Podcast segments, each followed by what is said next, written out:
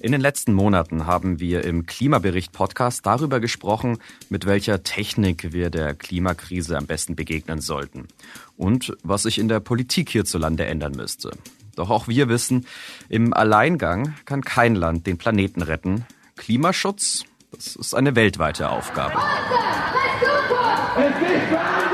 Heute startet die 26. UNO-Klimakonferenz mit Vertreterinnen und Vertretern aus rund 200 Staaten. Und eins ist klar, ein internationaler Austausch über die Fragen der Klimaerwärmung war nie wichtiger.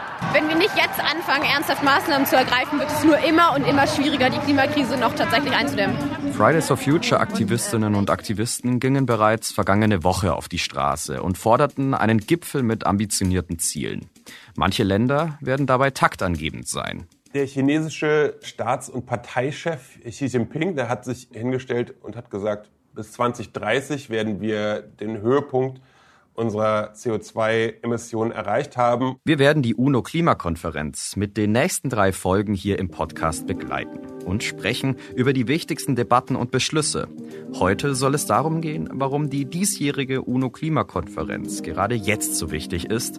Und wir blicken nach China, auf das Land mit dem größten CO2-Ausstoß der Welt. Unser Gast ist diesmal Georg Farion, der China-Korrespondent des Spiegels. Das ist der Klimabericht, der Spiegel-Podcast zur Lage des Planeten. Ich bin Sebastian Spalleck. Und ich bin Kurt Stukenberg. Wir sprechen hier über die Klimakrise, was dafür verantwortlich ist und wer jetzt handeln muss. Der heutige Sponsoring-Partner ist die Boston Consulting Group. Keiner kann den Klimawandel stoppen, zumindest keiner allein. Die Boston Consulting Group arbeitet jeden Tag mit Entscheidern aus Wirtschaft, Politik, Gesellschaft, NGOs und Regierungen an einem gemeinsamen Ziel, einer klimaneutralen Welt. Die Boston Consulting Group bringt weltweit Expertinnen und Experten mit Kundinnen und Kunden zusammen, um diese Transformation mit gebündeltem Know-how zu beschleunigen und nachhaltig zu implementieren. Dabei entstehen klimafreundliche und profitable Lösungen. So wird Klimaschutz nicht nur zur gesellschaftlichen Notwendigkeit, sondern zum Treiber von Wettbewerbsvorteilen und wirtschaftlichem Erfolg. Nie war es wichtiger als jetzt, gemeinsam zu handeln. Group Up for Climate. Weitere Informationen auf bcg.com. Hi Kurt, die UNO-Klimakonferenz startet ja heute an diesem Sonntag im schottischen Glasgow, sieben Jahre nachdem in Paris beschlossen wurde, die Erderwärmung möglichst auf 1,5 Grad zu begrenzen. Seitdem gab es ja schon ein paar Konferenzen. Es scheint aber, dass da nie so wirklich viel passiert ist, oder? Hi Sebastian, ja, also der letzte Gipfel in Madrid, also 2019, noch vor der Corona-Pandemie, der war tatsächlich ein ziemliches Desaster. Beobachter sagen sogar, den hätte man sich im Grunde fast sparen können. Auf deine Frage hin würde ich aber sagen, man muss auch ein bisschen Erwartungsmanagement betreiben. Natürlich war die Einigung auf ein gemeinsames Abkommen der ganzen Welt 2015 in Paris historisch. Dass man nun aber jedes Jahr, in dem Turnus finden die Gipfel ja normalerweise statt, etwas Ähnliches haben will, das entspricht nicht so wirklich dem Prozess des Abkommens. In regelmäßigen Abständen müssen die Staaten ihre Ziele erneuern und anschärfen. So ist es vorgesehen, aber halt auch nicht jedes Jahr. Okay, und was ist jetzt mit der diesjährigen Klimakonferenz? Könnte die denn jetzt neue Erfolge bringen? Naja, also man sollte nicht die Dynamik unterschätzen, die da aufkommen kann. Ne? Also Ziel ist unter anderem, dass die Staaten diesmal äh, ihre Klimaziele nachschärfen. Ob das gelingt, das ist im Moment allerdings fraglich. Aber die Chance immerhin, die besteht. Dieses Mal treffen sich die Staatschefs auch schon direkt zu Beginn des Gipfels, also ab morgen, Montag und Dienstag, einen Tag nach dem Start. Das hat man extra so organisiert, um vielleicht schon mal ein paar Hürden aus dem Weg zu kriegen. Mhm, und wie kann man sich das jetzt in den nächsten zwei Wochen vorstellen? Wer trifft da wen? Das sind im Wesentlichen zwei Ebenen. Das eine ist ein Heer von Delegierten und Unterhändlern, die eine Masse auch teilweise sehr technischer Details gemeinsam aushandeln. Und dann im Hintergrund der Kontakt zwischen den Verhandlern und ihren Ministern oder Staatschefs, die natürlich indirekt vor allem dann gegen Ende, wenn es um das Abschlussdokument geht, mitverhandeln. Und das andere ist eben die Ebene der Staatschefs direkt untereinander. Also einige von denen sind ja auch selber dort, vor allem wie gesagt in den ersten zwei Tagen. Okay, brechen wir das doch mal runter. Also wo stehen wir global in der Klimapolitik denn aktuell und wo wollen wir hin? Die Ausgangslage ist so, damit sich die Welt nicht um mehr als 1,5 Grad erwärmt, muss der globale Klimagasausstoß bis 2030 um 30 Milliarden Tonnen im Jahr gesenkt werden. Das ist echt viel. Aktuell emittiert die Welt mehr als 50 Milliarden. Wenn du dir jetzt anschaust, was die Länder bisher an Zielen bei der UNO eingereicht haben, dann landest du bei ungefähr 5 Milliarden Tonnen. Also hier kann man eigentlich nicht mehr von einer Lücke sprechen, sondern es ist ein riesiges Loch. So, und wo wollen wir also hin? Na, wir müssen dieses Loch halt zuschütten und irgendwie auf die 30 kommen, wenn wir das strenge Limit noch halten wollen. Ja, eigentlich hätte die Klimakonferenz, die wird ja auch öfter COP genannt, wegen Conference of the Parties, die hätte ja schon im vergangenen Jahr stattfinden sollen, wurde dann aber aufgrund der Pandemie verschoben. Was denkst du, welche Themen werden dieses Jahr entscheidend sein? Also kommen vielleicht sogar ganz neue Punkte auf? Neben den Emissionszielen gibt es dieses Mal auf der Konferenz im Wesentlichen vier große Themen, die irgendwie gelöst werden müssen. Erstens, das Kapitel 6 des Pariser Vertrages muss ausbuchstabiert werden. Da geht es um den Handel mit Klimaschutzleistungen. Also vereinfacht gesagt, ein Land sagt, wir sind recht weit beim Klimaschutz und ein anderes Land sagt, wir bräuchten etwas mehr Zeit. Jetzt könnte Land 1 dem Land 2 anbieten, wir nehmen dir etwas von der Klimaschutzleistung ab und realisieren die bei uns, aber du kannst es dir als Emissionsminderung anrechnen lassen. Es muss nun aber geregelt werden, wie genau dieser Handel ablaufen soll und was man da wie miteinander verrechnet. Das klingt sehr technisch und das ist es auch, aber es ist ein ganz wichtiger Punkt. Zweitens ist dann das Geld. Die ärmeren Staaten, die relativ wenig zum Klimawandel beigetragen haben, aber zum Teil überproportional betroffen sind, erwarten von den Industriestaaten, die historisch die Hauptverursacher der ganzen Misere sind, dass sie für entstandenen Schaden und noch in der Zukunft entstehende Schäden zahlen. Loss and Damage nennt sich das. Das wird dieses Mal auch verhandelt. Ums Geld geht es auch bei Punkt 3. Die reicheren Staaten haben zugesichert, den Ärmeren ab 2020 jährlich 100 Milliarden Dollar bereitzustellen, damit diese sich leichter auf regenerative Energien zum Beispiel umstellen können und sich mit Anpassung auch gegen Klimaschäden wappnen können. Das Problem dabei ist, es klafft noch eine Lücke von ungefähr 20 Milliarden Dollar zu diesem Versprechen. Und wenn die nicht zusammenkommt, dann kann es halt passieren, dass die ärmeren Staaten so langsam das Vertrauen in den ganzen Prozess von Paris verlieren. Deshalb wäre es sehr wichtig, dass das Geld jetzt rasch beisammenkommt. Zum Schluss noch was Technisches, Punkt 4. Die Staaten müssen sich darauf einigen, wie sie Fortschritte beim Klimaschutz überhaupt messen wollen. Also bislang legt da jedes Land ein bisschen andere Maßstäbe an, was ein Erfolg ist und was wie viel CO2 genau eingespart hat.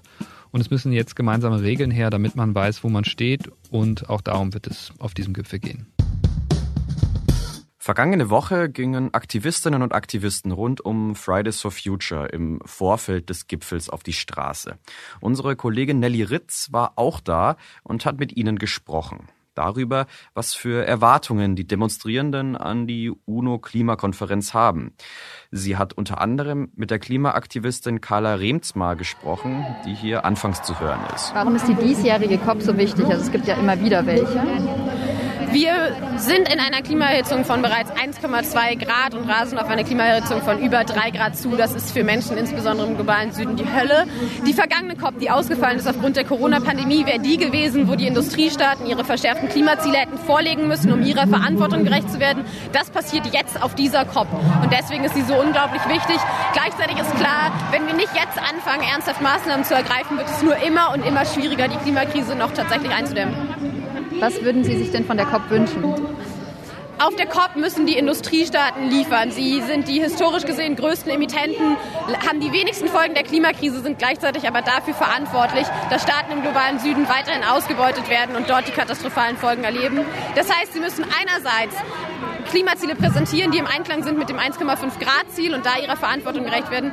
Andererseits aber auch vor allem ihre Zusagen an die Klimafinanzierung endlich erfüllen. Denn das ist das, womit wir die Staaten, die jetzt schon von der Klimakrise betroffen sind, am besten in der Anpassung an die Folgen und perspektivisch unterstützen können. Habt ihr konkrete Erwartungen an die Weltklimakonferenz?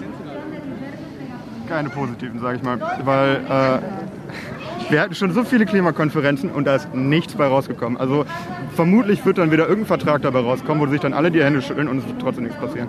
Also ich bin da jetzt nicht so optimistisch, was diese Klimakonferenz angeht. Ich glaube auch, die große Veränderung muss einfach von uns kommen. Also wir müssen Druck machen und dann muss die Politik handeln, weil es nicht anders geht.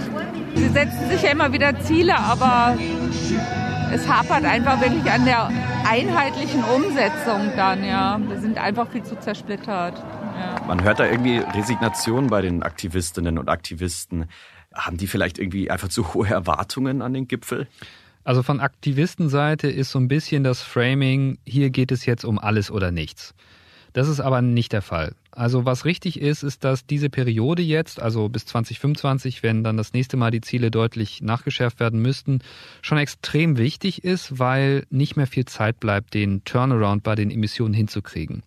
Wenn jetzt nicht wirklich langsam Gas gegeben wird, wird die Zeit vor allem für das strengere Ziel von Paris, also die Erwärmung auf maximal 1,5 Grad zu begrenzen, knapp und es lässt sich auch kaum noch erreichen, muss man dann realistischerweise sagen. Aber die Überlegung auf diesem Gipfel wird nun alles final geklärt, die ist sicherlich nicht ganz zutreffend. Paris ist ja ein Prozess, also 2015 war das Abkommen und dann sieht dieser Prozess eben vor, Step by Step weiter voranzukommen. Das wird auch in den nächsten Jahren noch der Fall sein. Wir sind nach Ende dieses Gipfels jetzt jedenfalls nicht am Ende mit dem Klimaschutzprozess. Die Aktivistin Carla Remsma, die hat ja von den Industrieländern im globalen Norden gesprochen, die jetzt liefern müssen haben die denn eigentlich wirklich so einen großen Einfluss? Es gibt auf jeden Fall ein Gespann von Staaten, die auf diesen Gipfeln gewissermaßen dafür verantwortlich sind, dass es eine Dynamik gibt. Das ist vor allem die EU, die waren immer ganz starke Vorreiter und dann eben die USA und China. Und das Problem ist jetzt, wenn die USA nichts oder nicht genug tun, dann tut China auch nichts. Und wenn China nichts tut, dann tun viele kleinere Staaten nichts. Das ist so ein bisschen das Setting hier. Und insofern ist schon sehr entscheidend, was die EU vorlegt und wie die USA da reingehen. Aber ist es jetzt wirklich nur der globale Norden? Haben nicht alle Länder der Welt irgendwie Nachholbedarf in Sachen Klimaschutz? Nein, Gambia nicht. Also der sogenannte Climate Action Tracker, das kann man online nachschauen, der bewertet anhand der Ziele, ob die nationale Politik der Staaten mit dem strengen 1,5 Grad Ziel von Paris vereinbar ist. Da sind nicht alle Länder drin in dieser Auswertung, aber viele der wichtigen Staaten. Das erfüllt laut Climate Action Tracker gerade genau ein Land, nämlich Gambia noch einigermaßen gut. Da stehen etwa Costa Rica, Kenia, Nepal und ganz einsam aus dem Block der Industriestaaten, auch ganz interessant, Großbritannien. Als ungenügend gelistet ist die EU, Südafrika, auch Deutschland, USA und alle anderen sind dann als stark ungenügend oder kritisch ungenügend gelistet. Jetzt zum Gipfel müssen eigentlich also alle Vertragsstaaten neue Ziele vorlegen, aber das haben nicht alle wirklich gemacht. Das Land mit dem höchsten CO2-Ausstoß weltweit ist China. Erst weiter hinter kommen Länder wie die USA und Indien. Es ist für etwa 30 Prozent der globalen Emissionen zuständig. Doch Vertreter der Volksrepublik werden in diesem Jahr aber auch bei der UNO-Klimakonferenz teilnehmen. Ich habe mit unserem Peking-Korrespondenten Georg Farion darüber geredet, wie wichtig dem Land mit den höchsten Emissionen der Klimaschutz ist. Hi Georg, China stößt ja aktuell so viel CO2 aus wie kein anderes Land der Welt. China ist aber auch riesig. Können wir dem Land also wirklich die Schuld geben an diesen drastisch hohen Emissionen? Also jeder chinesische Politiker würde das natürlich weit von sich weisen und sich dagegen verwehren, dass mit Begriffen wie Schuld hantiert wird. Das Argument aus chinesischer Seite, ich finde es auch nachvollziehbar, ist eben das, dass die Industriestaaten des Westens seit 200 Jahren die Atmosphäre im industriellen Maßstab verschmutzen und China eben auch darauf angewiesen ist, Energie zu verbrauchen, um sich wirtschaftlich zu entwickeln.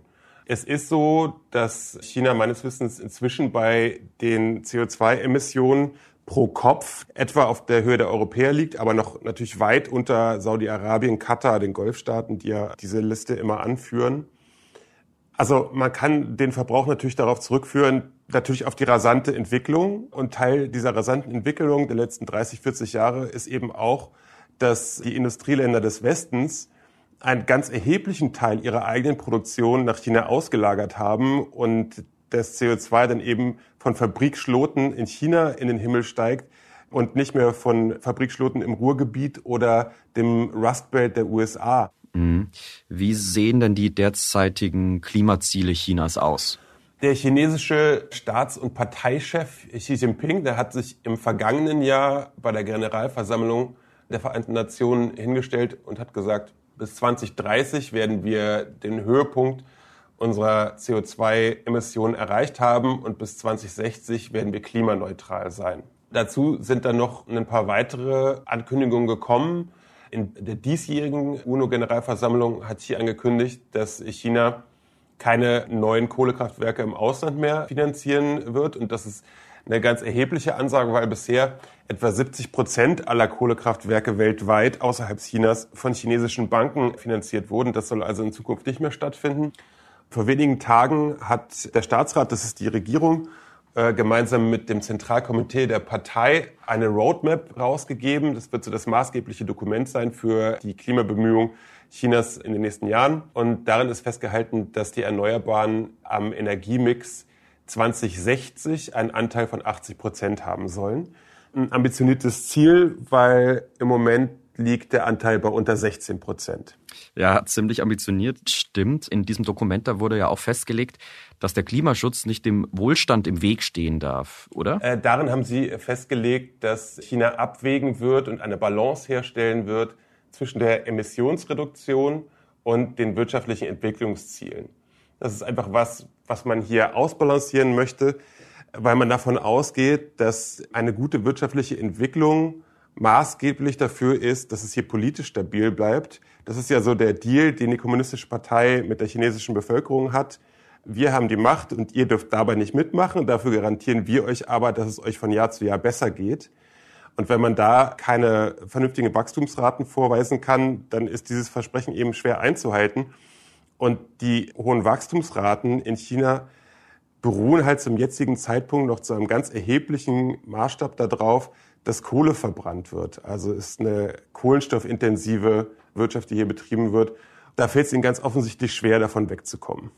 Sind denn in China schon überhaupt Auswirkungen der Klimaerhitzung zu spüren? Ja, in China gibt es ganz erhebliche Auswirkungen der Klimakrise. Klimakrise und generell Umweltzerstörung, was ja oft Hand in Hand geht. Also es gibt hier Extremwetter, eine ganze Menge Überschwemmungen, Starkregen. Gerade ist die wichtigste Kohleabbauregion des Landes abgesoffen im Zentralchina. Es gibt Dürren, es gibt Desertifikation, also Wüstenbildung. Und es gibt natürlich gerade in den großen Städten und den Industrieregionen ein Problem mit der Luftqualität. Also 2012, 2013 war hier so ein Horrorwinter, dass es alle Skalen gesprengt hat, der Indizes. Da hat die Parteiführung gemerkt, dass sie umsteuern müssen und haben das auch ziemlich resolut getan. Die haben ein Programm zur Luftreinhaltung und Verbesserung der Luftqualität aufgelegt von 200 Milliarden Dollar umgerechnet. Und die Luft ist deutlich spürbar besser geworden. Also man braucht nur vor die Tür zu gehen. Es gibt natürlich aber auch immer wieder Tage, wo man so an die alten Zeiten erinnert wird. Gestern war so ein Tag, da war ganz Peking eine graue Suppe. Das hat viel mit der Windrichtung zu tun. Und in der Heizsaison im Winter gibt es auch mehr Smogtage. Mal gucken, was uns da dieses Jahr bevorsteht, weil im Moment wird ja eine ganze Menge Kohle verheizt. Was ich jetzt trotzdem seltsam finde, im eigenen Land baut China ja jetzt immer noch fleißig neue Kohlekraftwerke. Weitere Dutzende sind in Planung. Wie geht denn das zusammen? Aus chinesischer Sicht geht es insofern zusammen, dass nicht nur neue gebaut werden, sondern auch alte vom Netz genommen. Und das chinesische Argument ist dann, wir fügen halt neue Kohlekraftwerke hinzu, die viel effizienter sind und viel weniger CO2 ausstoßen als die, die wir nach und nach abwracken. Also China hat ja die Pandemie in den eigenen Grenzen relativ rasch wieder in den Griff bekommen. Also im Grunde seit April, Mai 2020 ist es hier mehr oder weniger vorbei. Und China hat dann zu diesem Zeitpunkt seine Wirtschaft wieder angeschmissen und die ganzen Wandfarben und Spielekonsolen und Fitnessgeräte produziert und Masken und Ärztekittel und so weiter, die die ganze Welt in der Pandemie und im Lockdown gekauft hat. Also die Exportindustrie läuft extrem gut, brummt. Und der Energiebedarf in China ist gegenüber dem vergangenen Jahr erheblich gestiegen. Ich meine so um die 10 Prozent. Natürlich will die chinesische Führung dieses Problem beheben und setzt im Moment darauf, Energie auf den Markt zu werfen, völlig egal aus welcher Quelle es kommt. Die importieren mehr Kohle, unter anderem aus der Mongolei. Es importiert mehr Gas aus Russland. Es baut die Erneuerbaren aus. Aber bei Energie ist es halt ich meine, die Infrastruktur erstmal bereitzustellen, das kann man ja nicht von heute auf morgen verändern. Und im Moment arbeiten sie halt mit der Hardware, die sie haben. Und das sind zum größten Teil Kohlekraftwerke. China hat im letzten Jahr 57 Prozent seiner gesamten Energie aus Kohlekraftwerken bezogen. Und das lässt sich eben nicht von heute auf morgen verändern. Mhm. Was sagst du? Also wie ernst meint es denn China jetzt mit den Bemühungen um den Klimaschutz? Also wie ernst kann man diese Aussagen da nehmen? Dass es Bemühungen in die Richtung gibt, das sieht man zweifelsohne. Wenn der Präsident verkündet, wir werden keine Kohlekraftwerke im Ausland mehr finanzieren, dann ist es ja eine industriepolitische Entscheidung von einiger Tragweite. Also chinesische Kraftwerksbauer haben im Ausland gute Geschäfte gemacht. Wenn die so signalisieren, naja, also früher oder später hat dieses Geschäftsmodell auch in China ein Ende, ein Verfallsdatum, dann ist es nicht unerheblich. Also das, finde ich, kann man schon irgendwie den Chinesen zugutehalten, dass sie sich da bemühen. Wie steht es denn eigentlich in China um die Klimadebatte? Also ist es dort auch ein großes Thema, so wie hier in den europäischen Ländern? Im chinesischen politischen System sind Aktivisten ja nicht die allerliebste Sorte Mensch. Man muss aber sagen, dass es, wenn es einen Bereich gibt in China, wo die Zivilgesellschaft mehr Raum hat und mehr Kritik vorbringen kann und auch mehr mitwirken kann, dann ist es Umwelt und Klima. Weil das ziemlich weitgehender Konsens ist, dass da einiges im Argen liegt und dass man da was verbessern muss.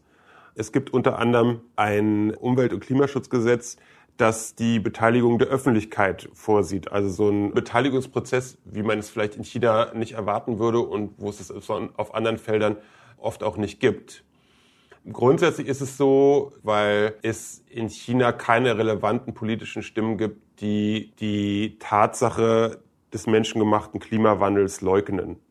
Das ist hier eine politisch anerkannte Wahrheit und deswegen gibt es zumindest solche Störfeuer nicht, wie man das aus manchen Teilen der europäischen und deutschen oder auch amerikanischen Rechten vor allem kennt. Ja, also was denkst du denn, mit welchen Erwartungen geht China denn jetzt in diese UNO-Klimakonferenz? Also ich glaube von chinesischer Seite, die denken, wir haben ja im Grunde schon alles vorgelegt. Wir haben ja unsere Klimaziele bekannt gegeben. Wir machen für ein Land unseres Entwicklungsstandes eine ganze Menge. Und die Chinesen wollen, dass das anerkannt wird. Ich glaube nicht, dass es dazu kommen wird, dass die Chinesen sich da spontan noch zu überreden lassen, noch ambitioniertere Ziele sich zu setzen. Und das ist auch allein deswegen schon unwahrscheinlich, weil Xi Jinping persönlich nicht nach Glasgow reisen wird, nach allem, was man weiß. Ich glaube, es ist keine realistische Vorstellung, darauf zu hoffen, dass die Chinesen sich noch ambitioniertere Ziele verordnen lassen. Und für die ist es, glaube ich, in erster Linie ein Anliegen, dass man das zur Kenntnis nimmt und wertschätzt, was sie schon tun. Und was glaubst du, erwartet China dann von den anderen UNO-Mitgliedstaaten, also zum Beispiel von den USA oder von den Ländern in Europa? Die Chinesen erwarten immer von den USA und von Europa, dass äh, die ambitionierter vorangehen, weil sie mit einiger Berechtigung darauf verweisen, dass die westlichen Industriestaaten schon viel länger verschmutzen einen viel höheren Entwicklungsstand haben und auch meistens einen höheren Pro-Kopf-Ausstoß von CO2. Insofern erwarten die Chinesen da sicherlich, dass die westlichen Länder da mehr tun, etwa auch was die Finanzierung von Klimafolgeschäden angeht in ärmeren Ländern.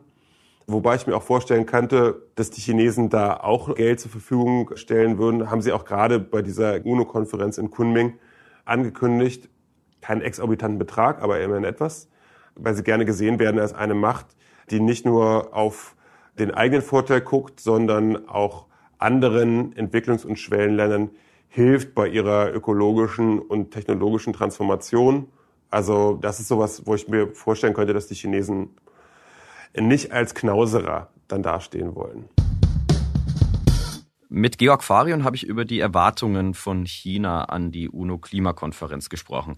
Mit welchen Erwartungen geht denn eigentlich Deutschland an den Gipfel? Also meine Kollegin Susanne Götze hat gerade ein Interview mit dem Staatssekretär Jochen Flassbart aus dem Bundesumweltministerium geführt. Der ist ein sehr erfahrener Kenner der Verhandlungen und der sagt sinngemäß ein bisschen ähnlich zu dem, was ich am Anfang auch meinte, lass uns mal nicht unterschätzen, was da kommen kann. Die deutsche Seite also versucht natürlich schon auch da mehr Bewegung reinzubringen. Also die zählen ja, wie gesagt, im Block mit der EU auch zu denjenigen, die auch bei vergangenen Gipfeln eigentlich immer dafür gesorgt haben, dass es vorangeht. Also eher zu den progressiven Parteien, die da unterwegs sind. Mhm. Und falls jetzt alles gut läuft, also was können wir denn eigentlich bestenfalls erwarten? Ich glaube, wir könnten dann hoffen, dass einige Staaten noch neue Ziele vorlegen. Das wird aber sehr wahrscheinlich nicht reichen. Und wenn es gut läuft, kommen die 100 Milliarden Klimafinanzierung zusammen und es gibt vielleicht dann Einigung auf den Handel mit Klimaschutzprojekten. Das wäre dann immerhin schon was. Und die Vergleichbarkeit, wenn es gut läuft, der Emissionsminderung, also wie rechnet man, das hätte man dann auch geschafft. Aber die große Lücke bei den Einsparungen in Tonnen, von denen ich anfangs geredet hatte, die wird man wohl kaum jetzt mal ebenso auf einem Gipfel schließen können. Aber ich denke, wenn man bei diesen technischen Verhandlungsdetails ein gutes Stück vorankommt, dann wäre das schon in gewisser Weise ein Erfolg. Also wir verfolgen ja jetzt in den nächsten zwei Wochen den Gipfel, die Hörerinnen und Hörer vielleicht auch. Wenn wir jetzt die Klimaberichterstattung verfolgen, auf was müssen wir da achten? Also ich finde immer ganz wichtig, wenn ein Land irgendwas ankündigt, also ein neues Ziel, dann sollte man auf jeden Fall schauen, haben die eigentlich auch Zwischenschritte bei ihren Zielen gelegt, die ja dann meistens weit in der Zukunft liegen und sagen die auch, wie sie das eigentlich erreichen wollen. Denn im Moment ist es so, dass es bei einigen Ländern schon so ein bisschen beliebt auch ist zu sagen, wir wollen gerne 2050 klimaneutral sein und committen uns darauf, aber dann legen die keinen plausiblen Weg vor, wie das eigentlich vonstatten gehen soll und wie man da dann am Ende auch wirklich landen will. Und ich glaube, bei diesem Punkt, da muss man jetzt auch in den nächsten Tagen nochmal sehr genau hinschauen. Das war der Klimabericht, der Spiegel-Podcast zur Lage des Planeten. Die nächste Folge gibt es übernächsten Dienstag erneut zur UNO-Klimakonferenz 2021. Auf spiegel.de, Spotify, bei Apple Podcasts und in allen üblichen Podcast-Apps. Bei Anregungen und Feedback schreiben Sie uns doch gerne eine Mail an klimabericht.spiegel.de. Moderiert wurde diese Sendung von Kurt Stukenberg und mir, Sebastian Spalleck. Bei der Produktion wurden wir unterstützt von Nelly Ritz und Ole Reismann. Technische Produktion und Musik übernahm Philipp Fackler. Hier noch einmal ein Hinweis des heutigen Sponsoring-Partners, der Boston Consulting Group. Der Klimawandel ist eine der größten Herausforderungen unserer Zeit. Zu groß für den Einzelnen, aber nicht zu groß, wenn viele gemeinsam als Gruppe handeln. Davon sind wir von der Boston Consulting Group überzeugt. Wir arbeiten mit Akteurinnen und Akteuren aus Unternehmen, NGOs und Regierungen zusammen, um eine dekarbonisierte, nachhaltige Welt zu schaffen. Es ist jetzt Zeit für gemeinsames globales Handeln. Group Up for Climate.